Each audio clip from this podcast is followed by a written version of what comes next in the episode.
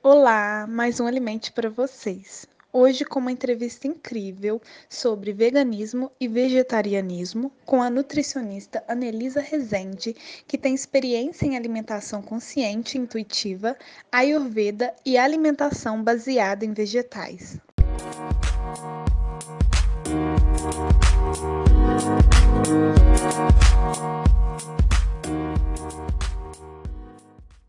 Olá, hoje o Alimente tem uma convidada muito especial, Ana Elisa Marques Rezende. Ela é nutricionista, ela trabalha com, com a nutrição intuitiva, comportamental, ayurveda e trabalha também com a alimentação focada em vegetais. Então, a gente fez um, um convite a ela especial para falar sobre vegetarianismo, veganismo e, além do carinho especial, ela é recém-mamãe, então todo o nosso amor por ela e pela Tainá é, e assim, agradecer ao máximo a sua presença, porque eu sei como é ser mãe, e você tem nove dias de, de dessa experiência né, com a Tainá, e esse momento aí da, do tempo da amamentação dela, né? Do, do, do espaço que ela nos deu aí para você trabalhar, olha só, hein? Trabalhando uhum. em amamentação. Então, assim, seja bem-vinda ao Alimente, a gente está muito feliz com a sua presença. Fique à vontade para falar, se apresentar e o Renato também falar suas considerações. Eu agradeço demais pelo convite. Para mim é uma honra né, poder estar aqui com professores aí tão queridos que fizeram parte da minha formação. Então, assim, poder compartilhar nesse momento meu aí um pouco mais é, é, resguardada, mas podendo colocar aí para fora, colocar minha voz aí de alguma forma dentro do que eu venho aprendendo, compartilhando, é uma honra e alegria imensa. Então, agradeço de coração e espero poder contribuir aí com quem estiver nessa jornada da nutrição, poder conhecer um pouco mais sobre esse universo dos vegetais. Annelise, é um prazer te receber aqui. Né? Nossa estrada já tem um tempo juntos e eu tenho que te confessar que muitas vezes você me inspirou a querer estudar mais sobre vegetarianismo, sobre veganismo e hoje eu sou um defensor voraz dos compostos bioativos, né, dos, dos vegetais e talvez você não saiba, mas o seu exemplo me fez é, buscar um pouco mais e querer entender um pouco mais sobre isso, né? Eu, é, eu fico muito feliz e muito honrado de te receber no Alimente, junto com a professora Aline, junto com a Jéssica, com a Ana e com a Scarlett. E eu vou te fazer a primeira pergunta. Eu queria que você falasse um pouco da sua formação, como é que surgiu o seu interesse sobre o veganismo e o vegetarianismo. Ah, que coisa boa, Renato. Fico muito feliz de ter plantado essa sementinha e que você está regando ela aí, né? Que eu acho que quando a gente enxerga isso de forma consciente, vai regando do nosso jeito, no nosso tempo, a gente realmente consegue fazer, né, dentro de um contexto real da vida de cada um, né? Então, fico muito feliz. Só para te, te dar uma, né, te dar um é. repasse, hoje toda a minha suplementação vegetal, é, toda a minha suplementação para a parte física uhum. é de proteína vegetal. Olha que tá? interessante. A gente vai falar bastante disso. Eu a proteína animal para suplementar para atividade é. física. Olha só que bacana. E tem muitos mitos, né? A gente às vezes acha que a proteína vegetal não é tão boa. Vamos falar sobre isso também, né? Mas pela sua primeira pergunta aí, eu acho que dá para a gente começar falando, né, que realmente assim a minha formação é, foi, né, na UFJF. Então eu me formei há quase sete anos atrás e quando eu me formei, eu lembro que eu pensei assim, nossa, acho que eu formei errado. não sei o que eu vou fazer como nutricionista, eu não quero ficar passando dieta, né? Não quero focar em emagrecimento somente. Eu realmente não sei o que, que é, eu quero fazer da minha vida. E nessa angústia, né, meu corpo, claro, foi somatizando, eu tive uma esofagite grau 2 e fui parar no meu homeopata, ele falou, o que, que você formou? Eu falei, nutrição. Ele falou, olha, tem uma pós-graduação muito boa no Rio de Janeiro, que eu estou doido para fazer, mas eu, como médico, não posso, só nutricionista, que é a nutrição funcional. E aí, dentro da nutrição funcional, eu né, fui fazer essa pós no Rio por dois anos, focada no esporte, comecei a estudar mais sobre a parte fisiológica. E dentro dessa parte fisiológica, né, igual o Renato falou dos compostos bioativos, comecei a aprender mais a fundo a fisiologia do nosso corpo, né, que já era muito bem dada também na UFJF, enfim. E aí, nos atendimentos, eu comecei a receber algumas pessoas que, mesmo eu entregando algo para elas muito bem elaborado e que eu perdia noites de sono elaborando aquilo, a pessoa muitas das vezes não sabia lidar com o contexto, por exemplo, de festas, é, viagens, final de semana. Ela ficava assim, não sei muito bem lidar com isso. E aí foi quando eu comecei a estudar mais sobre alimentação é, consciente, intuitiva, a parte do comportamento alimentar mesmo, para eu poder auxiliar essa pessoa a ter autonomia enquanto ela comesse. E aí, aonde que o vegetarianismo entrou nisso, o veganismo, né? Eu sou praticante de yoga já há bastante tempo, há uns 12 anos, e dentro desse universo, muitas pessoas acabam fazendo uma redução consciente dos alimentos de origem animal, e isso também faz parte da minha vida. Que eu gosto de falar que eu não sou vegetariana nem vegana, mas eu me considero reducionista. Que seria isso, né? Eu tento reduzir de uma maneira consciente no meu dia a dia as carnes, né, os alimentos de origem animal dentro do que faz sentido. Eu já não sou mais aquela que tinha que comer a carne todo dia, mas também não me rotulo, porque em alguns momentos recreativos, emocionais, a carne entra ali para mim, por exemplo, o torresmo do meu pai, e que eu não abro mão, mas que no meu dia a dia, por exemplo, eu não cozinho carne aqui em casa. Então, eu me identifiquei com isso, comecei a ver muitas pessoas se identificando com esse movimento, e juntando, então, a parte fisiológica, o comportamento alimentar e esse olhar consciente sobre a nossa alimentação, né, hoje em dia, a gente começa a cair no vegetarianismo de alguma forma, porque a gente percebe que o impacto disso na nossa saúde, no planeta, no meio ambiente, né, a questão animal, vai esbarrando. E aí vai vindo essa, esse, esse desejo. Né? Então, o vegetarianismo chegou atravessado aí também na minha vida pessoal e dentro desse contexto né, do yoga, do ayurveda que eu também comecei a estudar. E aí eu comecei a me aprofundar nele. Hoje em dia, 90% das pessoas que eu atendo estão, é, estão em transição, né, de alguma forma, para o vegetarianismo. Ah, então você consegue definir para a gente a diferença do que é vegetarianismo, veganismo, reducionismo, né? São termos Sim. que você usou agora. Boa pergunta. É, na verdade, né, eu gosto muito de olhar para uma perspectiva do que, que essas pessoas comem e não do que, que elas não comem. Porque muitas das vezes a gente escuta ah, uma pessoa que é vegetariana, ela não come a carne. Ok, mas o que, que ela come? Que essa é a dúvida. As pessoas querem saber o que elas comem. Porque é aquela história, se você não come carne, o que, que você come? Aí a gente começa a falar, né? O grupo dos cereais, raízes, tubérculos, leguminosas, castanhas, ovos, queijo, car é, carne não, queijo, os derivados do queijo, né, do leite, enfim, a gente vai ampliando e vai vendo o que, que esse vegetariano come. Quando a gente já pensa no vegetariano estrito, é aquele que, de alguma forma, não consome nenhum alimento de origem animal. Né? Então, ele não consome nem os ovos, nem as carnes, nem os lácteos, né? nem o mel. Isso é o vegetariano estrito. Já o vegano, além dele ser um vegetariano estrito, ele também não usa nenhum tipo de produto que venha de origem animal, seja ele cosmético, que seja testado em animal, seja ele é, couro, lã, vestimentas, né, que tenham sido é, é, feitas através de, de, um animal. Então, o, a principal definição é essa. E dentro do universo do vegetarianismo, a gente tem também algumas pequenas definições. Então, um ovo lácteo vegetariano, além dele não comer a carne, né, que foi retirada, ele come o ovo e os lácteos. Então, essa pessoa ela inclui esses alimentos. Um ovo vegetariano não come a carne, mas come os ovos. O lácteo vegetariano não come a carne, mas come os leites. Enfim, então, isso tudo a gente vai conseguindo encaixar dentro desses pequenos rótulos. Já o reducionista foi um termo cunhado por mim para acolher essas pessoas, porque de fato é uma pessoa que está em transição, já está reduzindo, né? Muitas das vezes, assim, ela está reduzindo em número de, de é, na semana, por exemplo, em frequência. Então, ela vem para mim e fala, Lili, eu quero reduzir. E aí eu falo para ela, como você pensa que é melhor? Em dias de semana, em tipos de carne, por exemplo, reduzir a carne vermelha e manter, por enquanto, só as brancas. Então, aí é uma pessoa que já está reduzindo, está fazendo uma segunda sem carne, por exemplo, que é uma grande campanha mundial que a gente tem, que gera um impacto gigante, que somos aproximadamente 7 bilhões de pessoas, então, se a gente faz uma segunda sem carne, o impacto disso no mundo é gigante. Enfim, então são termos que a gente vai olhando e que eu gosto de trazer pela perspectiva do que come e não do que tira somente, né? Eu acho que isso amplia. Muito legal. E você definiu bem né, essa questão de, de, de veganismo, de vegetarianismo.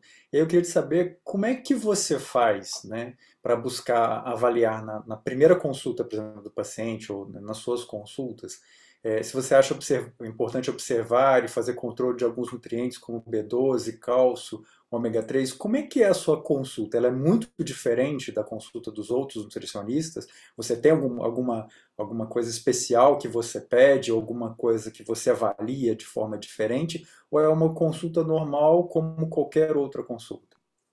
Então, Renato, como o meu caminho de formação foi unindo essas perspectivas né, da fisiologia junto com o comportamento e essa parte mais sutil que vem pelo Ayurveda, eu acabo dividindo os meus atendimentos em alguns encontros exatamente para a pessoa entender que é um processo. E isso depende muito de quem chega.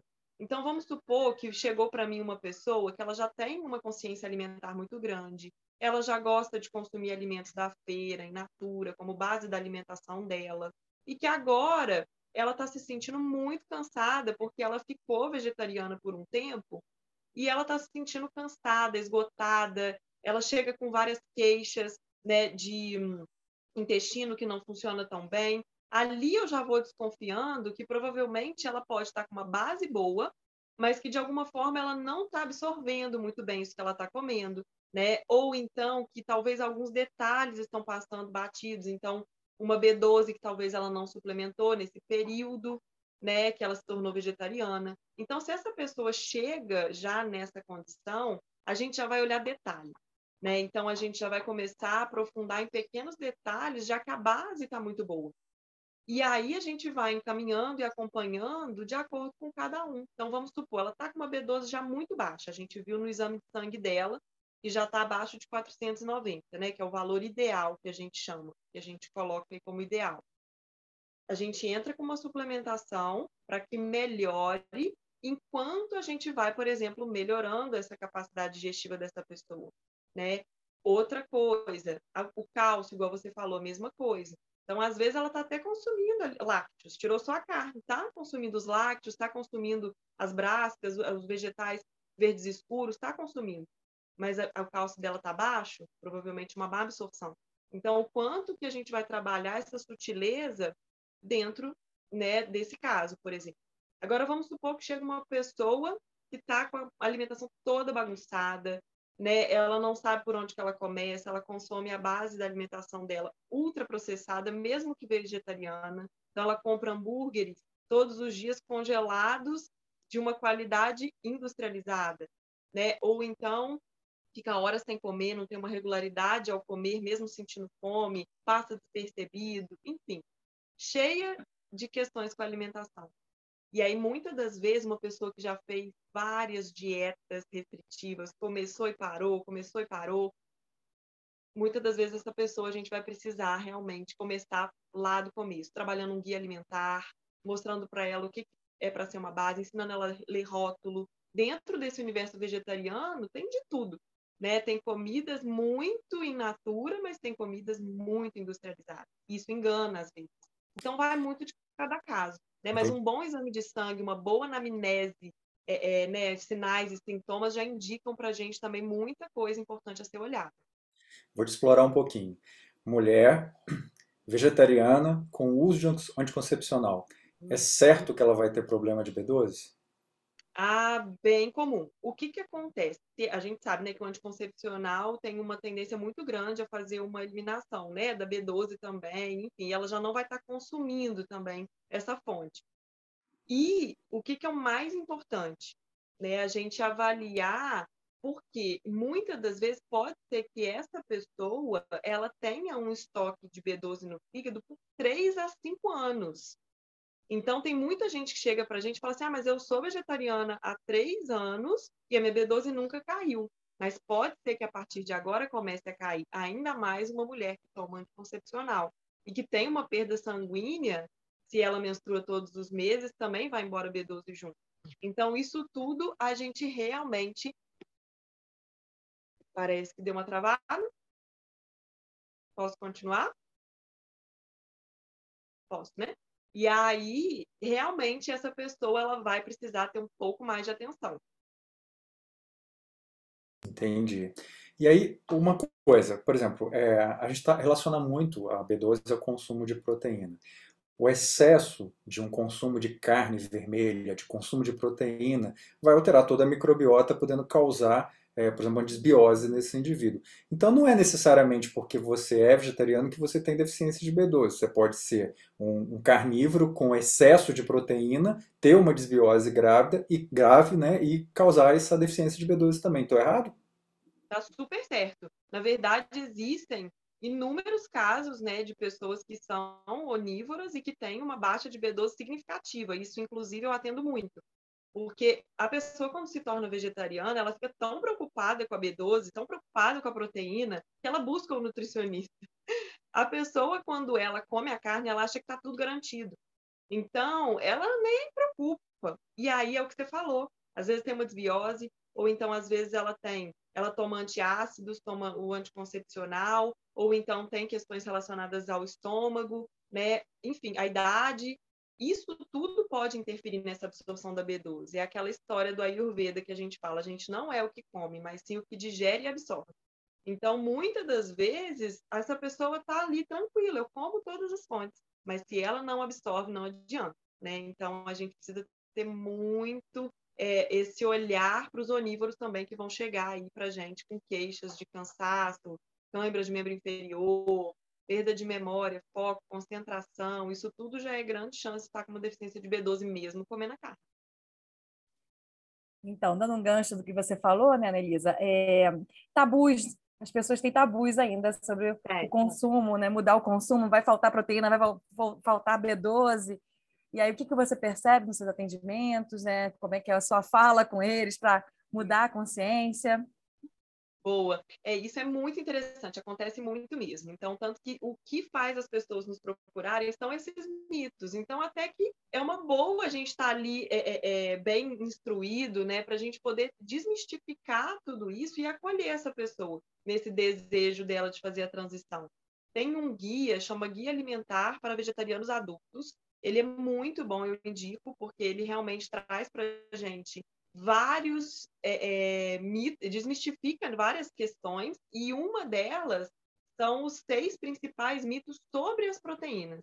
Então, vem desmistificando toda a questão da biodisponibilidade. Poxa, então, será que o reino vegetal tem sim os aminoácidos essenciais? Tem. Né? Será que eu preciso consumir eles numa refeição só? Não, pode ser ao longo do dia. Né? Será que realmente eu consigo ter acesso a eles em comidas práticas do dia a dia, ou eu tenho que colocar somente através de proteínas isoladas.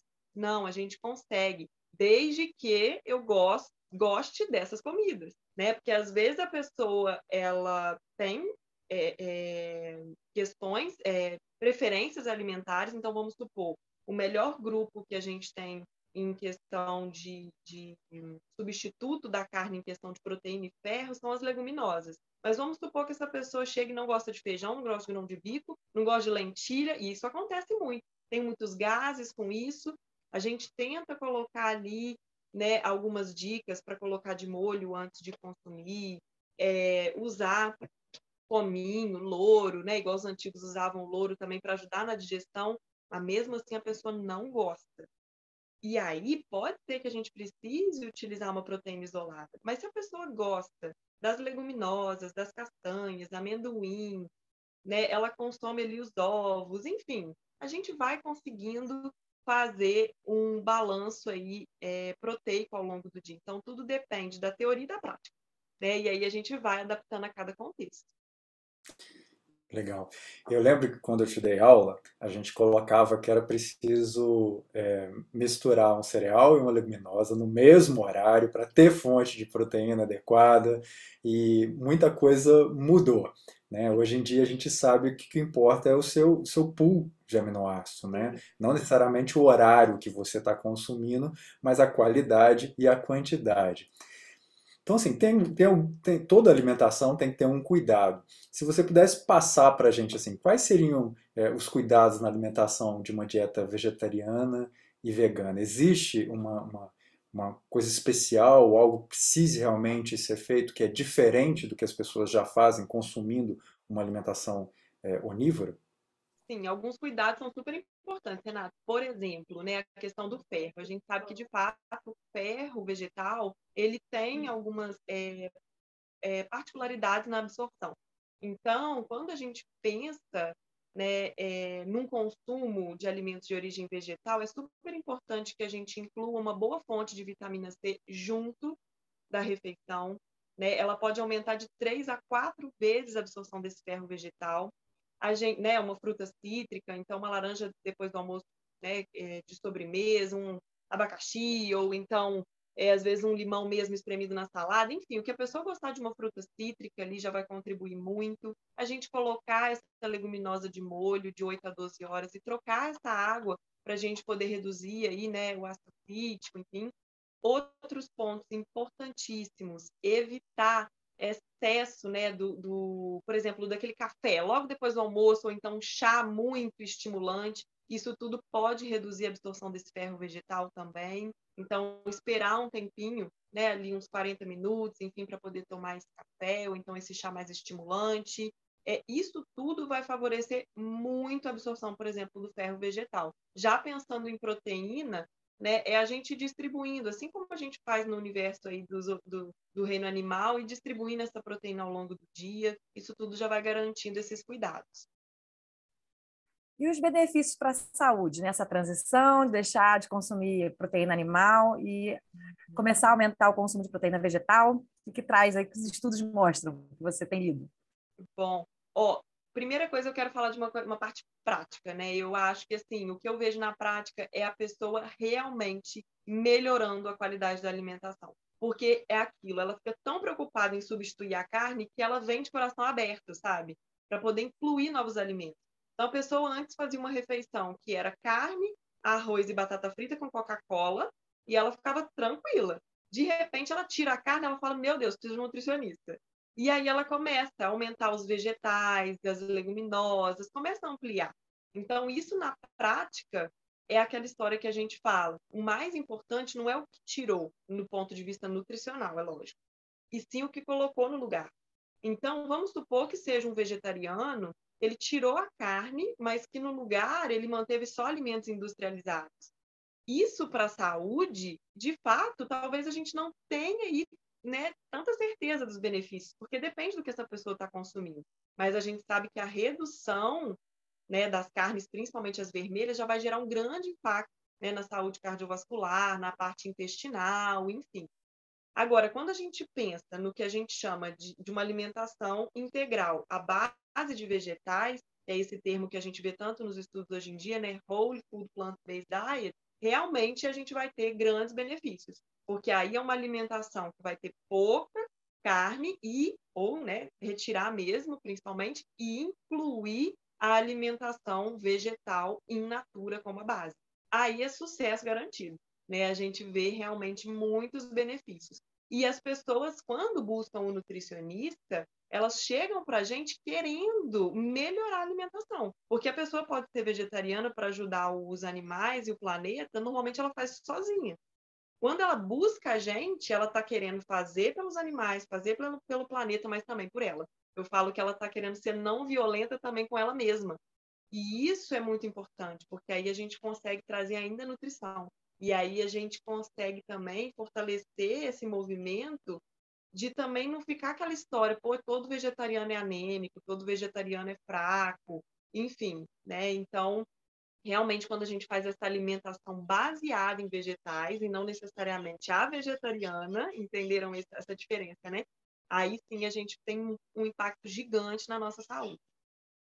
É muito legal você falar isso e é uma coisa que eu sempre falo, né? Eu acho que cozinhar é um ato de amor, e é um ato de amor consigo mesmo e com quem você ama. E se alimentar bem é um, um ato, além de cidadania, um ato político, né? Você ter uma boa nutrição. E, e eu falo para você que, assim, né, é, tem inúmeros atletas olímpicos que são vegetarianos e são veganos, né?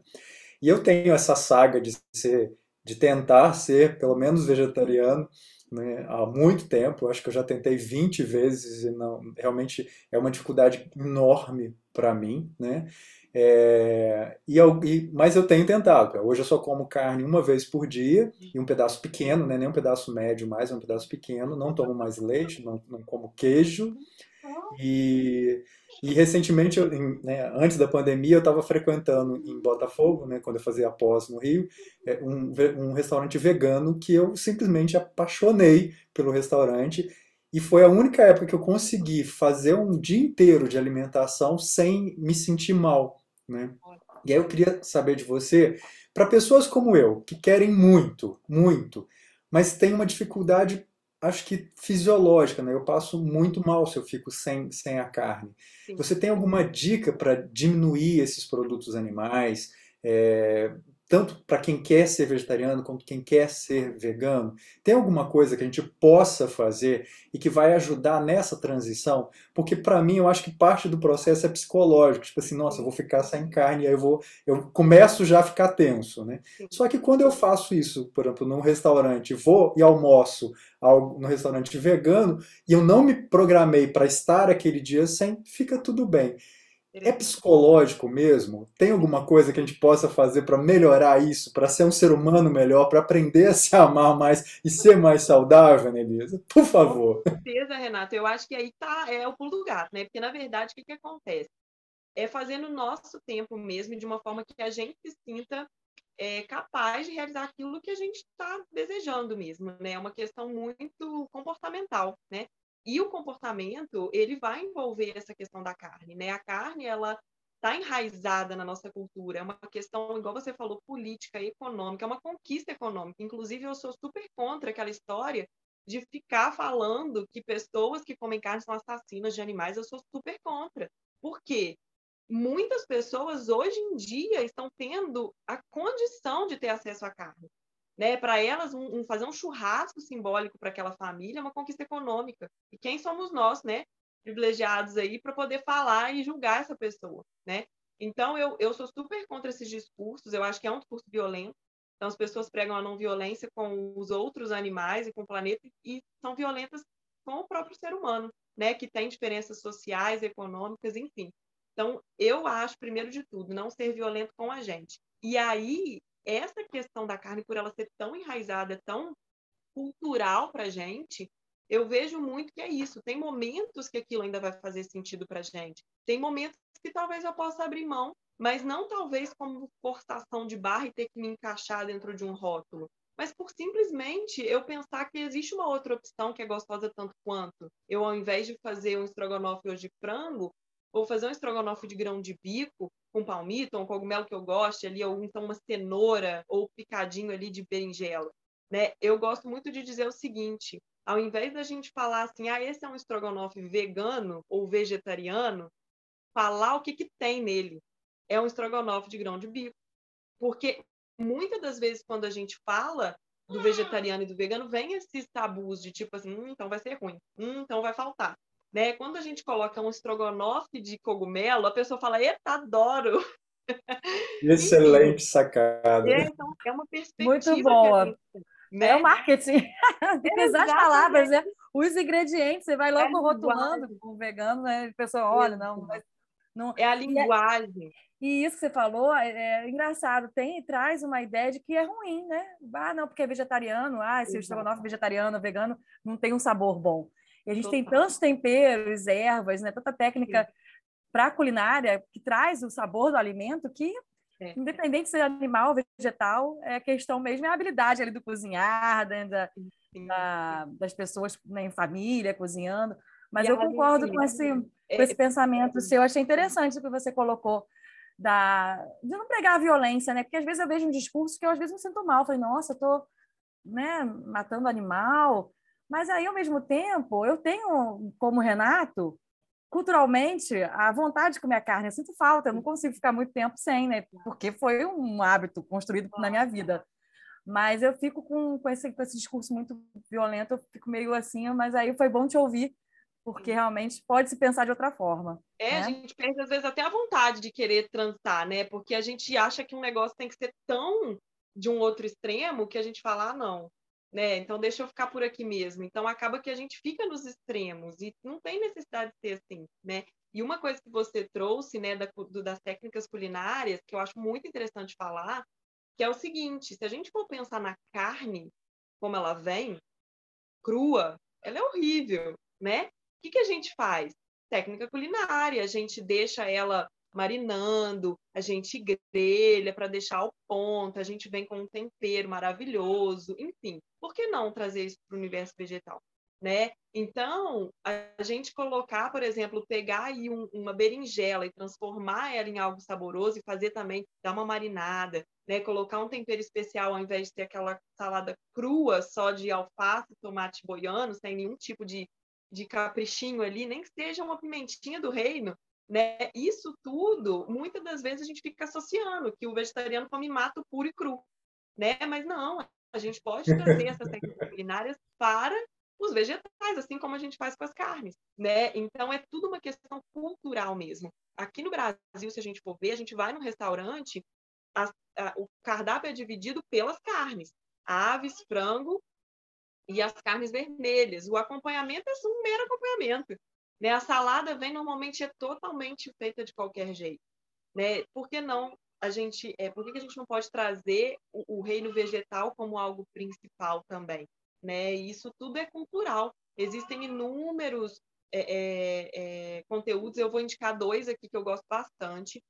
Um é um livro que chama Política Sexual da Carne, que ele fala, inclusive, sobre esse olhar mais do até do feminismo, envolve um pouquinho disso. E tem um outro também, é, podcast, que eu adoro, que é da Ilane de Azevedo, né? Vocês devem conhecer, que é uma socióloga nutricionista, e que ela traz vários temas, e um deles ela fala um pouco desse vegetarianismo também, nesse olhar mais, assim, é consciente, que eu acho que é isso, não é nem esse discurso violento de que tem que tirar, e, e enfim, e também traz um olhar de talvez a gente possa reduzir, né? Enfim, eu acho que vale. Vou só complementar o que você falou, porque o que você falou me veio um insight, sabe? É, você sabe que eu dei aula de há muitos anos, né? E Wuhan, a carne é o prato principal. E aí veja que nós, né, que somos um país em desenvolvimento e somos quase subdesenvolvidos intelectualmente, é, a gente tem realmente a, o consumo da carne como um privilégio. E isso hoje é notório. Então essa visão política que você traz, ela é fantástica porque ela faz a gente questionar até as bases do conhecimento que a gente está oferecendo como professor. Né? Por que a carne tem que ser o prato principal? Né? Verdade. Né? Na verdade, todos os livros colocam isso até hoje. E, e aí a gente fica nesse contexto. Então é, é muito legal o que você está falando. Né? Assim, obrigado eu, mesmo. Mais embaixo mesmo. A gente é, a gente está desconstruindo muita coisa, né? Então é o que você falou, é a gente está ali dentro da faculdade trazendo uma nova forma de olhar, uma nova perspectiva, né? Talvez fazer uma aula aí bem usando os vegetais, porque a gente fica assim, o que, que eu faço com isso, né? Enfim, e a gente tem tantas possibilidades. Eu até estou fazendo um curso de gastronomia vegetariana por isso, porque para ampliar, porque realmente a gente vai ficando assim, sem saber o que fazer, mas tem tantas possibilidades e práticas, né, minha gente? Porque também tem esse viés de que comer vegetariano, é, comer comida vegetariana e vegana tem que ser cara, é, é, difícil de ser feita, mas não, né? São coisas muito simples, muito acessíveis, né? Realmente é o básico e usando da nossa é, geografia, da nossa cultura, do nosso solo aí, né, a nosso favor, é abundantemente rico. Muito bom, Elisa. É, e assim, principais erros comecei a, a, a, mudar, né, a ser vegetariano, mas eu não fui nutricionista. E o que, que você vê de errado? Uma coisa que eu fiquei pensando, será que você tem um desafio assim de atender alguém que chega para você e fala assim: eu quero ser vegetariano, mas eu não gosto de fruta, eu não gosto de, de vegetais, eu não gosto de leguminosa, eu só como arroz e batata. E aí você, você faz, né, para começar. A linha apertando a menina como isso aparece. Isso aparece demais, ainda mais adolescente, tá? Isso acontece muito. Que a mãe que traz, porque o filho, ela entrou em desespero, porque o filho já não comia nada, a filha já não comia nada, de repente resolveu tirar carne. E aí, gente, é onde entra também, né? Eu acho que vale a gente trazer aqui, porque vocês dois também gostam muito desse assunto do comportamento alimentar, que é onde às vezes até se mistura com um possível transtorno alimentar, um, um comer transtornado, e que não é que o vegetarianismo, o veganismo vai causar o transtorno alimentar, tá? Mas muitas das vezes uma pessoa que já tem uma tendência a ter esse transtorno alimentar ou já tem o transtorno instalado, muitas das vezes esse vegetarianismo, veganismo, ele vem camuflando uma outra restrição que essa pessoa está fazendo, mas que é mais aceita socialmente. Então, é aonde a gente tem que ter esse olhar é, é atento exatamente para a gente entender quais são esses bloqueios que essa pessoa tem. Né? E aí, gente, eu, eu entro com, com algo que é muito bacana, que é assim, olha, né, você não está querendo se tornar vegetariana, não está querendo ser ativista, não está querendo plantar essa semente no mundo. Então, para isso, a gente precisa estar tá saudável, porque senão, de fato, a gente é, vai ficar com essa ideia de que todo vegetariano é anêmico. Então, vamos aproveitar que você está nesse gancho e vamos começar a incluir alguma coisa? Me conta. Você só come arroz e batata? Então, pelo menos vamos tentar colocar nessa batata junto algum outro legume? Vamos tentar incluir pelo menos alguma outra coisa? Né? Vamos tentar colocar nessa vitamina algum outro é, alguma outra fruta que talvez você, né, enfim, tenha vontade de provar. Então, a gente vai inserindo dentro desse universo vegetal outros alimentos. E, gente, parece mágica, parece que esse universo de, dessa vontade do vegetariano faz as pessoas realmente quererem mudar, né? Eu acho que isso é, assim, fundamental. Tem um é... sonzinho aí no fundo. É, a gente é, tá ouvindo um sonzinho né? de neném no fundo. Oh, que fofa! Ah, gente, tem que, tinha que ter um vídeo, né, para a gente ver. a Tainá! Ah, que lindo. Esse é o momento que, que, que os, os meninos ficam desesperados, porque Ai. a gente realmente não sabe o que fazer. Ela já deu uma calmadinha. Pode continuar, Aline. Não, a pergunta era para você falar da sua, sua Ecovegs, né? Você é uma mulher empreendedora na área né? Até de repente você vai comentar alguma dificuldade que você tenha tido nesse mercado, ou não, você já, já conquistou o seu caminho, porque foi até bom saber aí, que na verdade o conflito que a gente tem quando se forma, acho que é unânime, né? Todo mundo vai falar que sai da, do, do, da faculdade sem saber para onde ir. E aí as coisas vão acontecendo e você descobriu o seu caminho. Aí fala um pouco da sua rede, da sua empresa, né, de onde você atende, como é que é seu Legal. trabalho. Aline, então, na verdade, assim, é até bom poder compartilhar o Ecosveg aqui com o pessoal, porque o Ecosveg nada mais é do que a metodologia que eu criei de atendimento, né? O Eco são quatro encontros que normalmente eu divido, é esclarecer, conectar, organizar e sustentar. Então, são, é, é uma didática que eu, que eu criei para me auxiliar e auxiliar também as pessoas que procuram, né? Para elas entenderem que é um processo. O Ecosveg é voltado para o vegetarianismo. Então, eu até criei né, esse material online, que é um curso mesmo voltado para nutricionistas, estudantes de nutrição, onde eu compartilho tudo que eu estou aprendendo, né, tudo que eu construí nessa, nessa metodologia voltada para o vegetarianismo, exatamente para auxiliar essas pessoas a atenderem esse público vegetariano e vegano. Porque muitas das vezes a gente fica confusa mesmo. Eu, por exemplo, ou seja, fiz um monte de curso, né? Enfim, na prática eu venho aprendendo e muitas das vezes a gente, quando né, é, é, sai da faculdade, a gente erra muito. Então, o que eu quis fazer foi isso, foi ajudar realmente né, quem está saindo, porque esse público está crescendo demais, demais, cada vez mais, a fazer isso de uma forma responsável. Né? Então, eu, do mesmo jeito que eu estava é, é, gestando o Tainá, eu estava também gestando o Ecosveg, eu acabei de lançar ele, ele está rodando aí, né? Está disponível, é um produto online e foi feito aí com muito carinho, voltado mesmo para fazer essa transição gentil. Nele eu compartilho sobre a Ayurveda, sobre comportamento alimentar, sobre a parte fisiológica, tudo voltado para o vegetarianismo. São videoaulas e lâminas que eu coloquei. Então, por exemplo, tem lâminas prontas sobre alimentos ricos em proteína vegetal, né? alimentos ricos em cálcio do reino vegetal, tudo ali prontinho para a gente usar no consultório né, seja no atendimento online, ou então em grupo, ou então em atendimento presencial, materiais didáticos mesmo. Então, eu quero, assim, agradecer pela oportunidade, né, de poder falar desse projeto, foi aí, é, saiu do, acabou de sair do forno, né, e também poder contribuir com vocês hoje nesse podcast aí tão especial. Oh, muito Elisa, bom. Como é, que a gente, como é que a gente consegue chegar até o Ecos Velho? Qual é o caminho? Isso, é só entrar no meu é, Instagram, né, que é arroba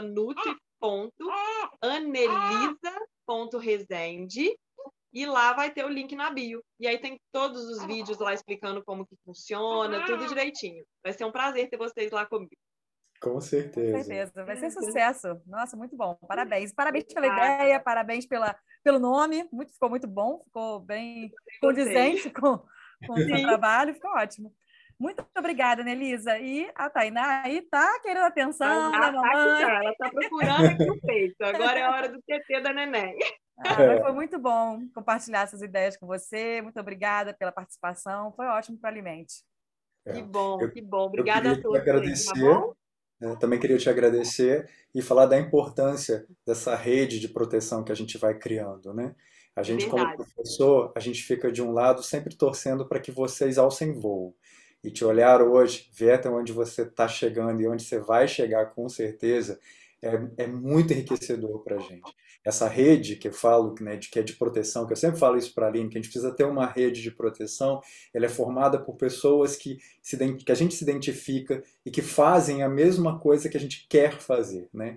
E a gente ama a nutrição. Né? O Alimente é a expressão disso, né? é de amar a nutrição, é de colocar a nutrição de verdade, né? nutrição, ciência, com qualidade. Então eu queria te agradecer né, por, por você ser esse exemplo né, de profissional, de mãe, de pessoa e de ser humano. O alimento ficou muito, muito, muito mais rico com a sua contribuição. Que bom, fico feliz demais, gente. Obrigada mais uma vez pelo convite. Tenham certeza que vocês plantaram semente também dentro do meu coração e que agora a gente está aí semeando o mundo afora. Muito obrigada, tá? A gente que agradece. Tchau, Denise, é um beijo. Eu ficaria aqui o dia inteiro conversando com você. Mas, assim, ser mãe é um desafio, né? E a gente também não quer te prender.